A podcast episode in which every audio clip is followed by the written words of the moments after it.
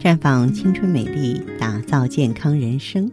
各位听众朋友，大家好，您正在收听的是《普康好女人》节目，健康美丽热线已经为您开通了。您有任何关于健康养生方面的问题，可以在微信公众号搜索“普康好女人”，普是黄浦江的浦，康是健康的康。添加关注后，直接恢复健康自测。那么您呢，就可以对自己身体有一个综合的评判了。接下来我们的话题呢，和大家呢说一说女性的闭经。嗯，首先给大家分享一段回忆，就是曾经在我工作当中啊，接触过一位妙龄女子。当她站在我跟前儿的时候呢，我也非常赞叹她的美丽啊，一米七左右，亭亭玉立，走起路来轻飘飘的。只不过两条腿太细了，就跟筷子似的，又细又长。但是呢，身体的整个轮廓曲线都很清晰，真的就像用那个画笔啊勾勒出来的一样，好像风啊轻轻一吹就能吹走。当他在我面前坐下来的时候，他提出的问题呢，却让我有点无奈啊。他说他已经五个月没来月经了，那我就问他结婚了没有啊？有没有男朋友啊？对吧？咱避免怀孕嘛？他说没有。我又问他平常吃饭怎么样，现在体重有多少？于是啊，美女啊就如实的跟我讲，说最近半年啊，在刻意的控制饮食，加强运动，每天早餐呢就喝一杯牛奶，吃块面包，中午啊就吃几根黄瓜和西红柿，晚上冲点蛋白粉，每天都去跑步、做瑜伽，每周都会游泳。现在体重。是四十二公斤，比半年前轻了十五公斤。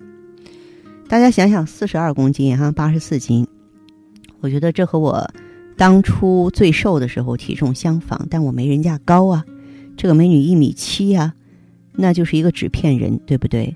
然后我就问她，我说你本来就不胖，你为什么要刻意控制饮食，还加大运动量呢？然后美女就非常自信，让我啼笑皆非。她说。你没有发现我很美吗？啊，我身上没有一点点多余的脂肪，而且我看好多书上说，女的太胖了会长痘痘，会得高血压和糖尿病，还有可能不孕不育，甚至得瘤。由此看来，肥胖就是万恶之源。我一定要远离罪恶的深渊，让自己变得更瘦。我说，姑娘啊，理论上讲，你说的似乎有道理。的确哈，一个女人不能太胖了，肥胖。的确会导致女性内分泌失调，招致一系列的不速之客啊，像我们之前说过的多囊卵巢综合征啊、糖尿病啊、痤疮啊、继发不孕啊。不过，你这只是只知其一不知其二呀。这个女人太瘦了也会招来一系列的病，就是说减肥、剧烈运动，他们都会造成闭经。这个，因为我们月经的来源和调节机制啊，它非常的复杂。简单来说，月经的调节跟女性大脑中的下丘脑息息相关。下丘脑呢，通过释放促性腺激素啊，啊，来这个发送指令给垂体，再经由呢垂体释放的促性腺激素呢给卵巢来调控月经。这个看似简单的调节过程。幕后其实牵扯了不少利益关系，工作是需要物质来支持的。这些激素本身的主要组成成分都是以糖啊、蛋白为主的。如果说一个人长期刻意过度的节食，导致下丘脑垂体营养摄入不足，长期处在一个超负荷运载的状态，渐渐的呀哈，我们的下丘脑和垂体就会出现功能性的萎缩，分泌相应的激素逐渐减少。不足以去指使卵巢，促进子宫内膜增生和剥脱。没有增厚的子宫内膜，月经也就没有了，久而久之就闭经了。我们在医学上称它叫营养不良性闭经。那么，再来说说刻意节食，刻意节食造成的闭经，因为它从源头上伤害了人体最高级别的神经中枢下丘脑。别看就是那么。杏仁大小的下丘脑，它起着四两拨千斤的作用。除了调控人体的生殖激素之外，下丘脑还主管着人体其他器官的内分泌代谢过程。下丘脑呢，主管调控的激素还有甲状腺激素、生长激素、血管升压素、胰岛素。由于下丘脑呢功能性萎缩，导致相应激素的释放减少，就会出现甲减、神经思维紊乱、骨质疏松，进一步就是怕冷、免疫力低下、皮肤干燥、精神萎靡、血压低、容易骨折、想自杀、反弹性的暴食，甚至曾经有案例报道，就是全身多脏器功能下降导致死亡的报道。厌食症对不对？厌食症的尽头就是死亡。那么，过度运动又如何导致闭经呢？啊，就像我一开始说的那位美女，她呢刻意节食引起闭经，还有呢，这个她每周呢是超量的运动。有氧运动本身是件好事儿，可以促进机体的新陈代谢，但是啊，在女生锻炼的时候啊，一定要把握度，过度的运动在让你变成。曲线美人的同时，也充当着加速你闭经的元凶。运动呢导致的闭经，在女运动员和舞蹈演员中挺常见的。闭经率跟每周训练时间和强度成正相关。过度运动造成的闭经，不是运动本身，而是运动引起的营养不良。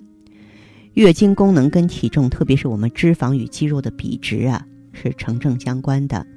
大量超量运动引起机体呢脂肪和肌肉比值下降，血浆中儿茶酚雌激素增加，降低了垂体对下丘脑释放的促性腺激素释放激素的敏感性，这样就闭经了。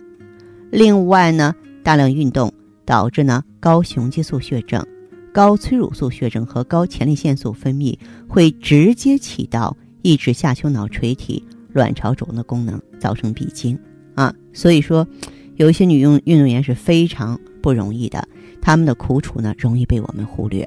再回过头来说那位美女，然后我呢，嗯，没有给她这个任何这个用药方面的建议。我说你好好回去，好好吃饭，三餐定时定量，别人怎么吃你怎么吃，别人怎么休息你怎么休息，然后呢，运动量减半。嗯，后来呢？没有再见到他，他做的怎么样，我也无从得知。但是我是由衷的希望，在恢复正常的体重之后，她的月经能好起来。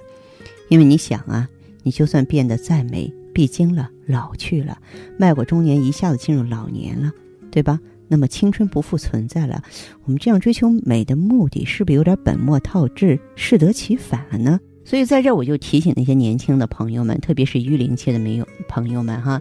千万不要为了追求骨感而盲目的去减肥。减肥是一个很健康的行为啊！我主张大家能够保持完美的身材，呃，但是朋友们要注意，就是你必须科学的减肥。你比方说，有些人他体内痰湿比较重啊，阳气不足，那么咱们就可以扶阳啊，就可以疏通经络，给他啊这个化痰呀、利湿啊，这些是完全可以做的。